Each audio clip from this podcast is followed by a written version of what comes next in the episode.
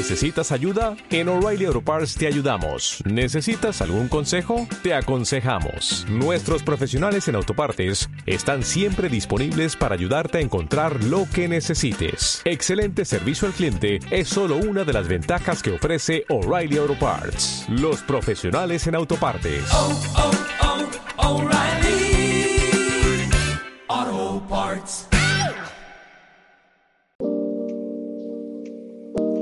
Dijous, hora baixa de dijous, i en el de Tocolor, Salut i Benestar, un plaer acompanyar-vos i avui, així com també ja vos havien comentat, eh, tenim a nosaltres, i a més així serà eh, de moment, una vegada cada, cada mes, eh, amb el psicòleg Julián García Camacho. Com estàs, Julián?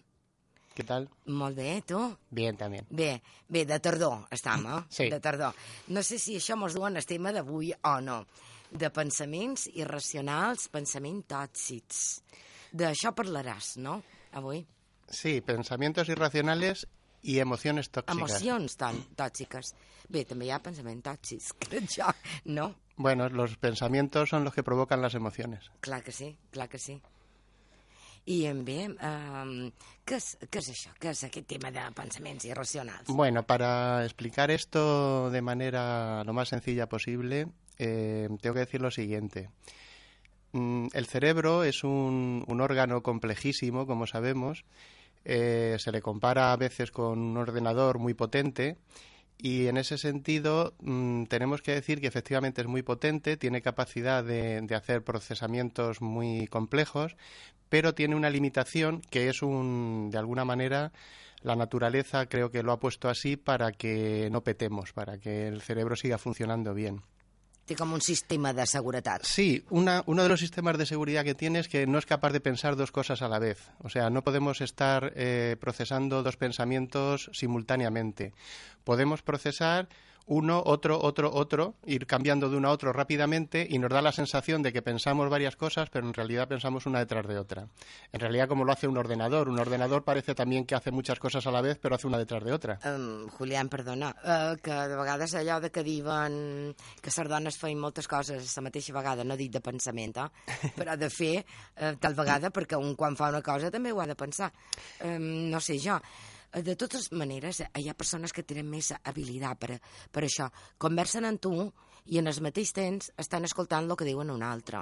No sé si t'has fixat amb això. Sí, sí, eso es cierto, pero aún así eh, tú puedes escuchar dos conversaciones, pero realmente lo que el cerebro hace, eso, esto está comprobado poniéndote Sí. un, un electro, eh, lo que el cerebro hace es que escucha unos segundos una, otros segundos otra, y los segundos que está escuchando A y que no escucha B, el trocito que se ha perdido de B por el contexto lo saca. Això mateix, això mateix. Bueno, esa es una, una limitación saludable del cerebro. Otra limitación que tiene el cerebro es que no distingue la realidad de la ficción.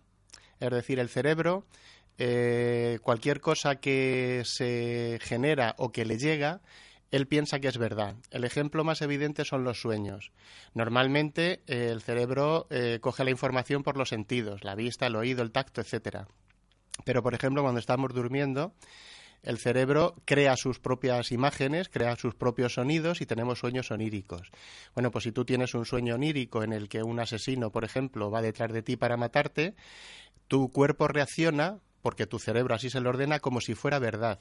Te levantas con taquicardia, sudando, descompuesta. Entonces, esto, fi- fins i tot de vegades somiant que, que correm i dins el llit Sí, que, que cames. Efectivamente, efectivamente. Eh, entonces, esto es lo que explica los pensamientos irracionales y los efectos devastadores que tienen los efectos los pensamientos irracionales. ¿Por qué?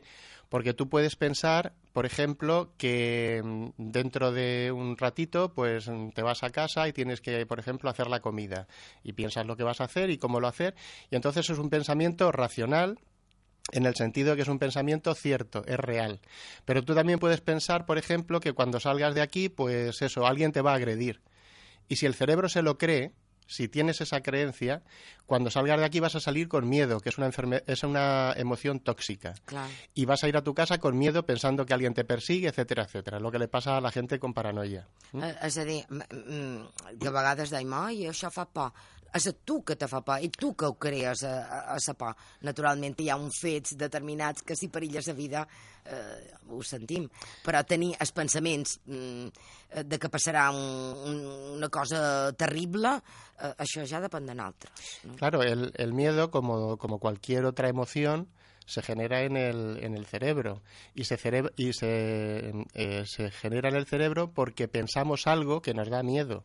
Igual que podemos pensar algo que nos da esperanza o podemos pensar algo que nos da ilusión, etcétera, etcétera. I això, eh, Julián, no sé si vaig bé cap aquí o no, perquè tu eh, te prepares un poc per aquest programa, tal vegada jo te pugui desviar en les preguntes sí, que... Sí, de, desviate, no que quieres. no, um, um, podem heredar també l'espòs de, de, dels nostres pares, de la gent que ens ha cuidat de petits, aquelles pors que també puguin ser irracionals, això també s'hereda, o no? Sí, lo que pasa es que no se hereda genéticamente, se hereda por no, modelado. No, naturalment. Se hereda por modelado. Eh, los niños aprenden por modelaje, es decir, porque tienen modelos y ven lo que hacen los modelos y cómo se comportan y los niños aprenden eso. Eh... I ho podem anar traspassant de generació en generació, aquestes pors, sense... Sí, claro, yo, yo, yo, de pequeño tenía miedo a las tormentas porque mi madre tenía miedo a las tormentas. Claro. Y entonces pues yo la veía que cuando había tormentas se ponía muy nerviosa y yo terminé poniéndome nervioso también.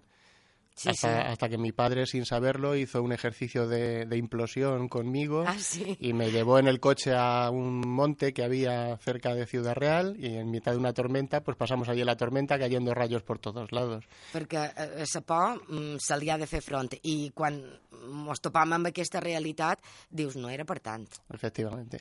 Mm. Es como cuando el, el, miedo a volar, por ejemplo, ¿no?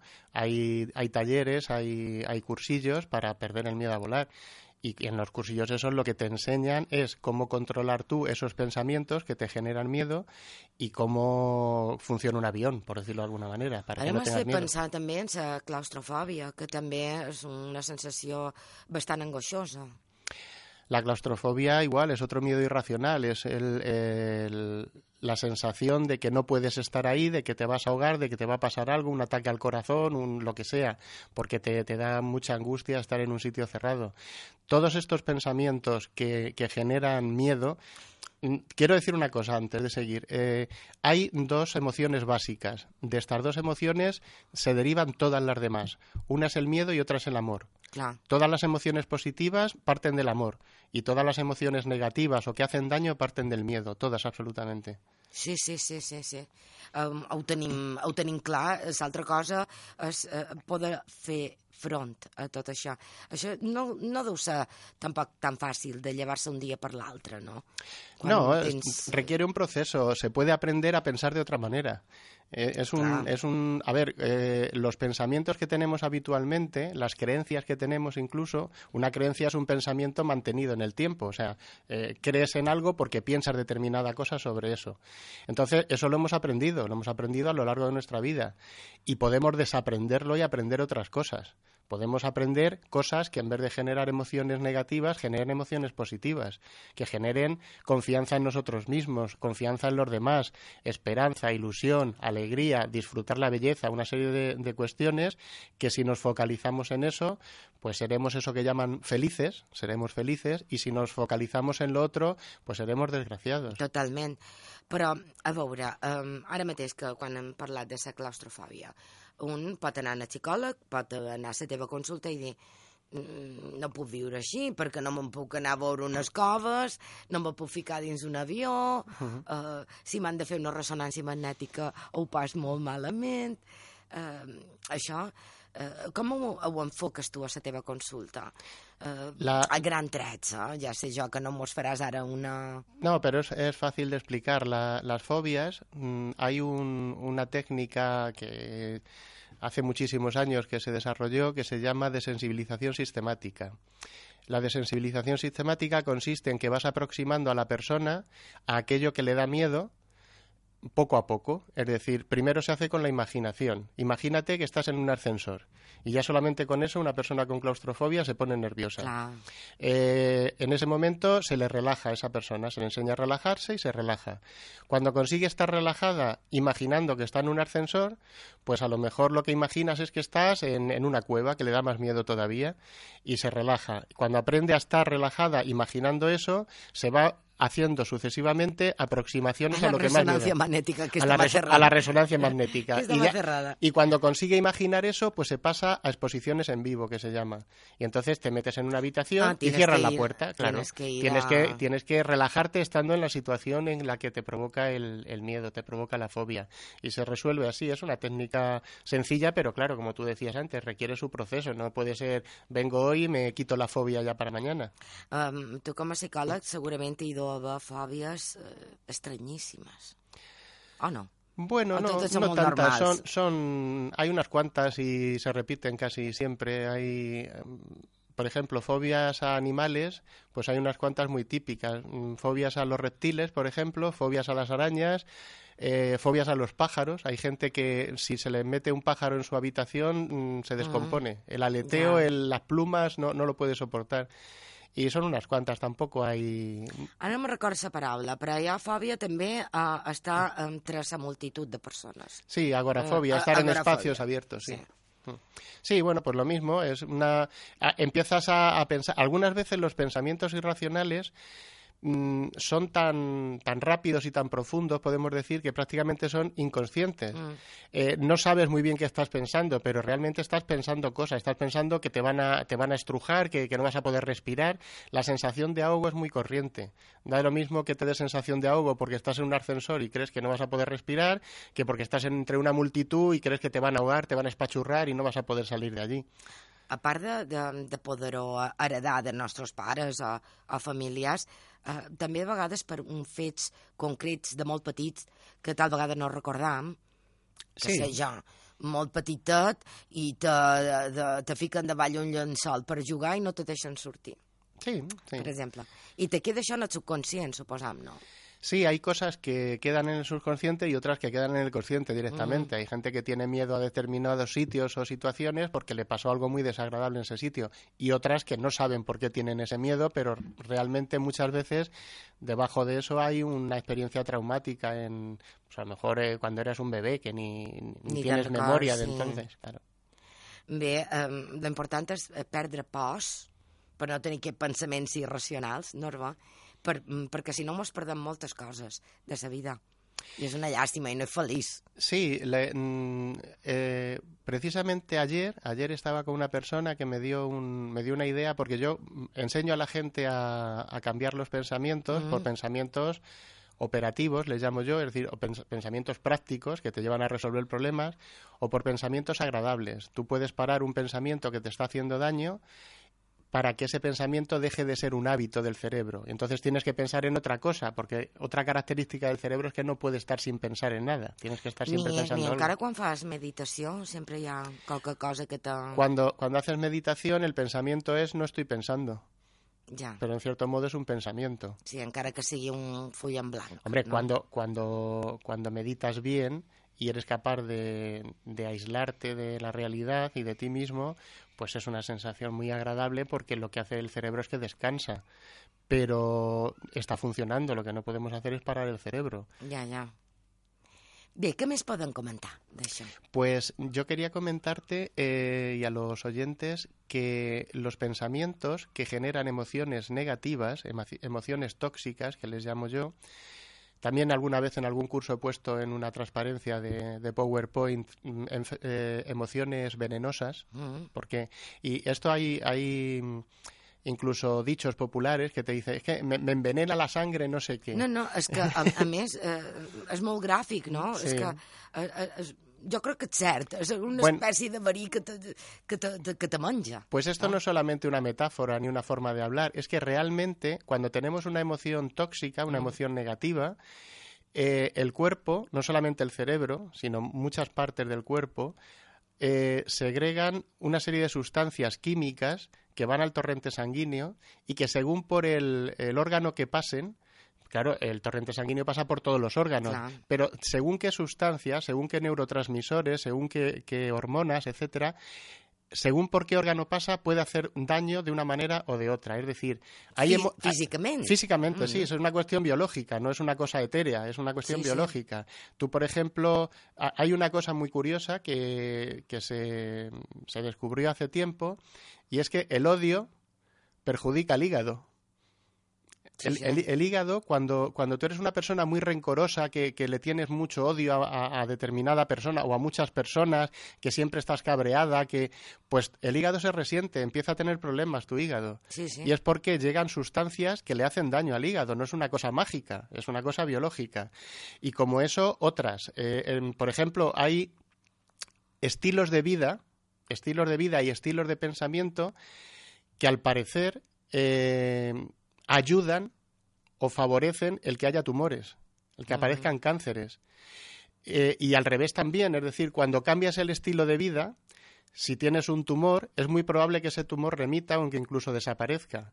Yo he conocido casos, y algunos que he atendido yo directamente y otros por la literatura científica, en que una persona que le diagnostican un cáncer y bueno, se somete a tratamientos habituales o no, eso ya dependiendo, eh, tiene una mejoría e incluso consigue superar el cáncer, posiblemente gracias a un cambio drástico de su vida en cuanto a alimentación, en cuanto a pensamientos, en cuanto a plantearte ¿para qué estoy yo aquí? O sea, mi vida, ¿para qué, ¿para qué la utilizo? Y hay gente que, bueno, se ha planteado, los médicos me dicen que igual no salgo de esta, pues el tiempo que viva voy a vivir de otra manera. Y el hecho de cambiar de estilo de vida pues aunque parezca una cosa como milagrosa, pero parece que remite el, el tumor en muchas ocasiones. Sí, ho hem llegit en moltes ocasions, que, que passa que mm, també eh, hi ha molta literatura envers d'aquestes qüestions. Sí. Eh, com, és, és qui no és metge tampoc no ho sap, o, i mm, està bé eh, es comprovar no? Si tu has conegut casos, fins i tot. Sí, la, la historia es la siguiente. Eh, está comprobado que hay Eh, elementos, sustancias eh, exteriores a nosotros que, es, por ejemplo, son cancerígenas. Sabemos que el, tabaco es cancerígeno, que el humo de los coches es cancerígeno. Hay un montón de cosas que son cancerígenas. Es decir, que te pueden mm, si no provocar directamente, pero ayudar a que generes un tumor. Elements d'alimentació que també... Por supuesto, sí, un montón de porquerías que le ponen a ciertas O abusar molt de can vermelles, també hem pogut llegir a diversos articles d'això. Exactamente, pues igual que hay elementos externos que favorecen la creación de tumores, hay elementos internos. Sí, sí. Es decir, no, no son excluyentes, pero claro, cuando juntas todo, si tienes unos hábitos alimenticios malos, tienes unos hábitos eh, de fumar, de vives en un ambiente con mucha contaminación y además tienes un estrés muy grande, tienes una forma de entender la vida que te hace mucho daño, que estás siempre sufriendo, eres una sufridora nata, pues todo eso ayuda mucho. Y claro, hay luego otro componente que es el genético tú puedes tener una, una configuración genética, podemos decir, que te predispone o no a tener cáncer. Pero si tienes la configuración genética y no se dan los otros factores, no vas a tener cáncer nunca. Está ya potencialmente, Efectivamente. no se desenvolupa. Pero si los tienen los otros factores, sean externos o internos, o sea, produzcas tú las sustancias o, te las tragues de fuera, por decirlo así, pues entonces sí que puede, hay muchas probabilidades de que desarrolles tumores. Em, les passes per, per anar borrant, esborrant tot aquest pensament, eh, hi ha persones que tarden molt de temps, suposant que n'hi ha d'altres que, que manco, no? per, per, per ajudar a fer que canvi. Sí, eh, se necesita tal vegada ayuda también. En esto, como en todo, eh, es importante la motivación y que mm, confíes en ti. Es decir, Sí, yo, yo como psicólogo le puedo explicar a una persona cómo cambiar los pensamientos y cómo aprender a tener otros hábitos mentales, etcétera. Y así sabrá esa teoría, pero después ha de posarse Efectivamente, pero si esa persona se resiste a hacer eso, por lo que sea, porque a lo mejor saca un rendimiento eh, comportándose de esa manera. Eh, hay hay una, un concepto que, que es el, los efectos secundarios positivos que sacamos, por ejemplo, de una enfermedad o de, o de una situación vital. Eh, es muy típico en los niños, se cuenta, un niño se pone malo y no le gusta estar malo, pero no va al cole, fíjate, se libra del cole. Es como un efecto colateral. Pues los adultos también tenemos efectos colaterales. A lo mejor cuando estamos muy hechos polvo, tenemos una depresión, estamos muy hundidos, pero tenemos a toda la gente a nuestro alrededor muy pendiente, nos preguntan todos los días, nos llaman por teléfono y eso está reforzando, sin darnos cuenta, el que, entre comillas, queramos seguir estando mal. Uh, hi ha persones que, que se, no se'n donen compte, però uh, que tenen, um, com diria, um, aquesta manera de ser d'actuar que són un... Um, ai, pobre de mi, entre cometes, no? Sí, victimismo, sí. Que, que, que fan, que són, són xupòpteres d'amor, no? Perquè el que fan és reclamar atenció i reclamar amor. Hi ha gent que s'enfada o fa potadetes o te fa morros, precisament també per això, per cridar l'atenció. Sí, mira, ayer, eh, ayer empecé un curso, estoy impartiendo un curso en, en Palma sobre resiliencia. Eh, sí. Este libro que he traído va sobre eso. Sí. Eh, es la capacidad de reponerte, o sea, de reponerte cuando tienes un... Un feto terrible. O sea, algo que te ha ocurrido que es muy doloroso y tal, y, y sales incluso reforzado de aquello. Sí. Sales, sales con, con más habilidades, con más energía. Bueno, pues esto que estamos comentando tiene mucho que ver con, con la capacidad de, de, sobreponerte. Y les explicaba a, mis alumnos ¿no? y a mis alumnas de, de, ayer por la tarde que si no eres capaz de, amarte a ti misma, si, si, no eres capaz de valorarte y de cuidarte a ti misma, lo vas a tener muy difícil para amar y para cuidar a otras personas, porque mmm, no sabes cómo hacerlo.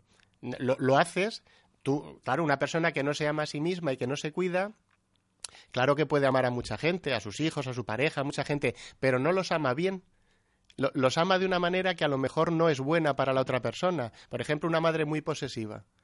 Pues quiere... O una parella possessiva que...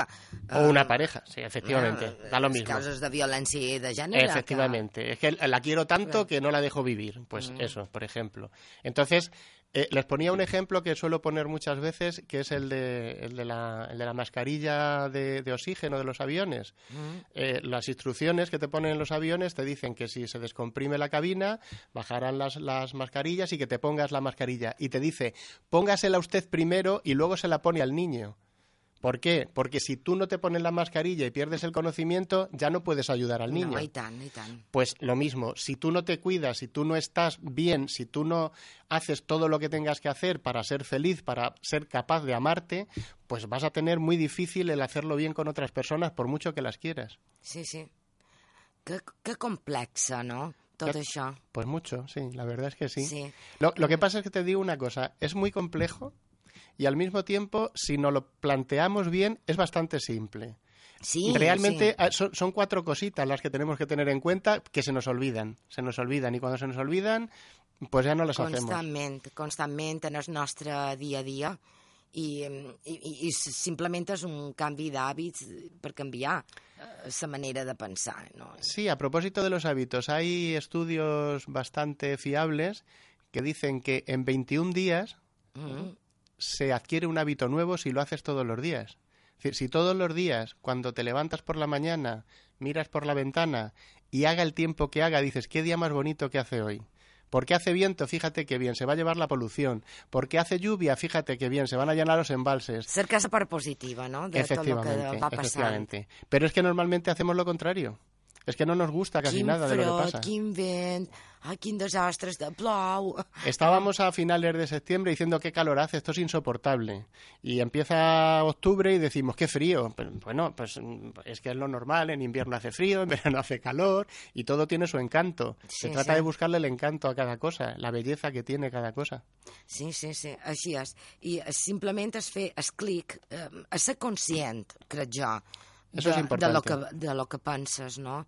A vegades anem amb el pilot automàtic i, i va per, per lliure, i no som conscients del mal que ens poden fer. Sí, yo recuerdo a propósito de esto que estás diciendo, cuando yo me saqué el carnet de conducir, había dinosaurios todavía. Eh... Ay, no será per tant. No, bueno, más o menos. Hacía poco que se habían muerto. Els tiranosaurus rex. El, el profesor que tenía, Sí. como yo era estudiante entonces, me decía, fíjate bien y, estudia bien que los estudiantes sois muy tontos, sois muy creídos, os creéis que porque sois estudiantes ya aprobáis. Y en las prácticas nos decía, nos preguntaba a todos, ¿has conducido alguna vez? Unos decían que sí, otros decían que no. Y a los que decían que sí, que habían conducido por su finca, por un polígono, les decía, pues tienes que desaprender lo que has aprendido porque seguro que lo has aprendido mal. Y cuando conducimos, tenemos muchas veces hábitos que lo hacemos sin darnos cuenta y como lo hagamos mal, es que no, no nos damos cuenta que lo hacemos mal, pues es lo mismo que estar diciendo. Tenemos hábitos vitales que siempre nos comportamos así, siempre que pasa una cosa reaccionamos de esta manera y, no es bueno, no es bueno para nosotros. Y hay fets que pot que no passi res. Jo que sé, por ejemplo, en Rafael Nadal, eh, va en la raqueta de tirar la pilota, aquests gestos que fa, no? En sus calçonets... Sí, bueno, eso es un ritual, es un ritual que hace. No sé si es ritual o es un, un hàbit, un costum que té. Sí, sí, claro, es un hábito, pero ya se ha convertido en un ritual. No, però que no passa res si el fa o no el fa. Vull dir, que no li fa mal. Crec no. jo, crec jo que no li fa mal. En ese caso no, porque él a lo mejor le sirve de concentración el hacer todo eso. Pero cuando tú tienes el hábito, por ejemplo, de fijarte solamente en las partes malas de las circunstancias que te rodean. o de esas personas. O de las personas, porque sí hay gente que todo el mundo es malo. Todo el mundo es malo. Todo, este, este, es un sinvergüenza, este es un perro, este es el otro no sé qué, aquel es un no sé cuántos. Hombre, también habrá cosas buenas en esas personas, ¿no? Naturalment. Entonces... No, és que realment eh, no, no és ni bon ni xerec, res, té les dues cares, no? Depèn de la que mirem. Mm. Allà vam posant la nostra atenció. Mm -hmm. I més val posar la part bona que no la part xereca. I si mos, mos mostren la part xereca, mira a veure en quin bon profit, com es vent o com la pluja. Què en pot treure d'això, suposam, no? Yo eh, muchas veces en, cursos y en talleres, eh, cuando hablo de relaciones interpersonales inevitables, por ejemplo, con compañeros de trabajo, tú con tus amigos, si no te vas bien, pues te buscas otros, pero los compañeros de trabajo son los que son y tienes que estar con ellos. Y familia también. Y la familia, por supuesto. Y los jefes, ¿no? Yo con, los jefes le digo, bueno, tu jefe te puede parecer, vamos, un criminal. Pero, pero intenta buscar algo bueno y les digo, y esto fíjate si es fuerte, pero les digo, y quien lo ha hecho me ha dado la razón después, le digo, si no sabes nada de esa persona positivo, invéntatelo. Imagínate, por ejemplo, que es un encanto con los animalitos que a ti te gustan, o que es un padrazo que quiere mucho a sus hijos y los cuida mucho. Y cuando veas a esa persona, piensa en esto. No pienses en lo mal que os trata en el trabajo, piensa en esto. Te lo estás inventando, pero por lo que he dicho al principio, el cerebro se cree cualquier cosa. Y si te crees que tu jefe tiene cosas buenas, empiezas a mirarlo de otra manera. Y si lo empiezas a mirar de otra manera, empiezas a tratarlo de otra manera y es posible que reaccione. De fet, quan tenim una por exagerada qualsevol cosa, eh, que està, que sé eh, penses que pot ser que ha entrat qualcú a casa teva al vespre mm. i sents renous mm -hmm. i sents de tot. És que, és que el cervell és impressionant. Vivimos muchas, ah. vivimos muchas veces en, en un mundo irreal, que sí, nos lo sí. hemos inventado nosotros y que si el mundo real es... de esa película Matrix? Tot sí, això, sí, bueno, por eso tuvo tanto éxito, porque sí. la gente se veía reflejada en eso. Es, sí, una, sí. es una metáfora muy bonita, muy compleja, pero tiene su, tiene su fondo de realidad. Sí, sí, sí, sí, sí. sí. Bé, um, és, la pròxima vegada que tornis ja tens tema triat o encara no? Tengo muchos. Sí. Mm, podíamos... Per exemple, de lo que hem parlat de la resiliència, Sí, podemos mm. hablar de resiliencia, que és un tema... De quina manera podem, eh, una vegada estan fet pols per lo que sigui, eh, poden ressuscitar com l'au fènix? Podemos, podemos dar truquitos para que la gente vea que se puede salir incluso más fuerte de lo que entraste en, un, en una situación difícil. Sí. Hi ha situacions de, de vida que no, nosaltres no, no ho podem evitar perquè no és un pensament, com la mort d'un ésser estimat. Claro i, i es dol, suposant que també tot això, que també un dia ho poden tractar, tal vegada per ajudar uh, alguns oients, tocaran fusta, um, que, que, que són fases a passar, males de passar, però que tot se pot superar. Mm. Sí, por supuesto que sí. Mm, hay una frase muy potente que utilizo muy a menudo que es el dolor es inevitable. Hay cosas que te, te, te duelen y no lo puedes evitar Pero el sufrimiento es opcional, porque el sufrimiento son los pensamientos que tenemos después sobre lo que nos ha causado dolor. Y eso los podemos tener toda la vida. Això no hem d'estar tot, tot, tot el temps eh, remolcant-nos eh, en la tristor i el Efectivament. pessimisme, perquè si estan vius és per qualque cosa i han de continuar. Ujú.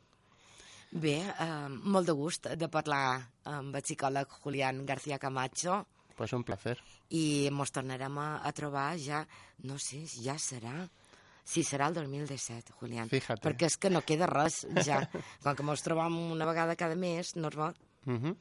i mm, mirarem de que, de que s'ajusti perquè hi ha dies festius, ja saps, Vale. al mes de, de Cuando- gener hi ha queráis. dies festius. Però mm, nosaltres complim. En dia faner programació habitual, salut i benestar, i quan te toqui eh, esperam tenir-te i sobretot perquè els teus consells arribin als nostres oients. Muy bien. Moltíssimes gràcies. Adéu-siau, Julián Adeu. García Camacho.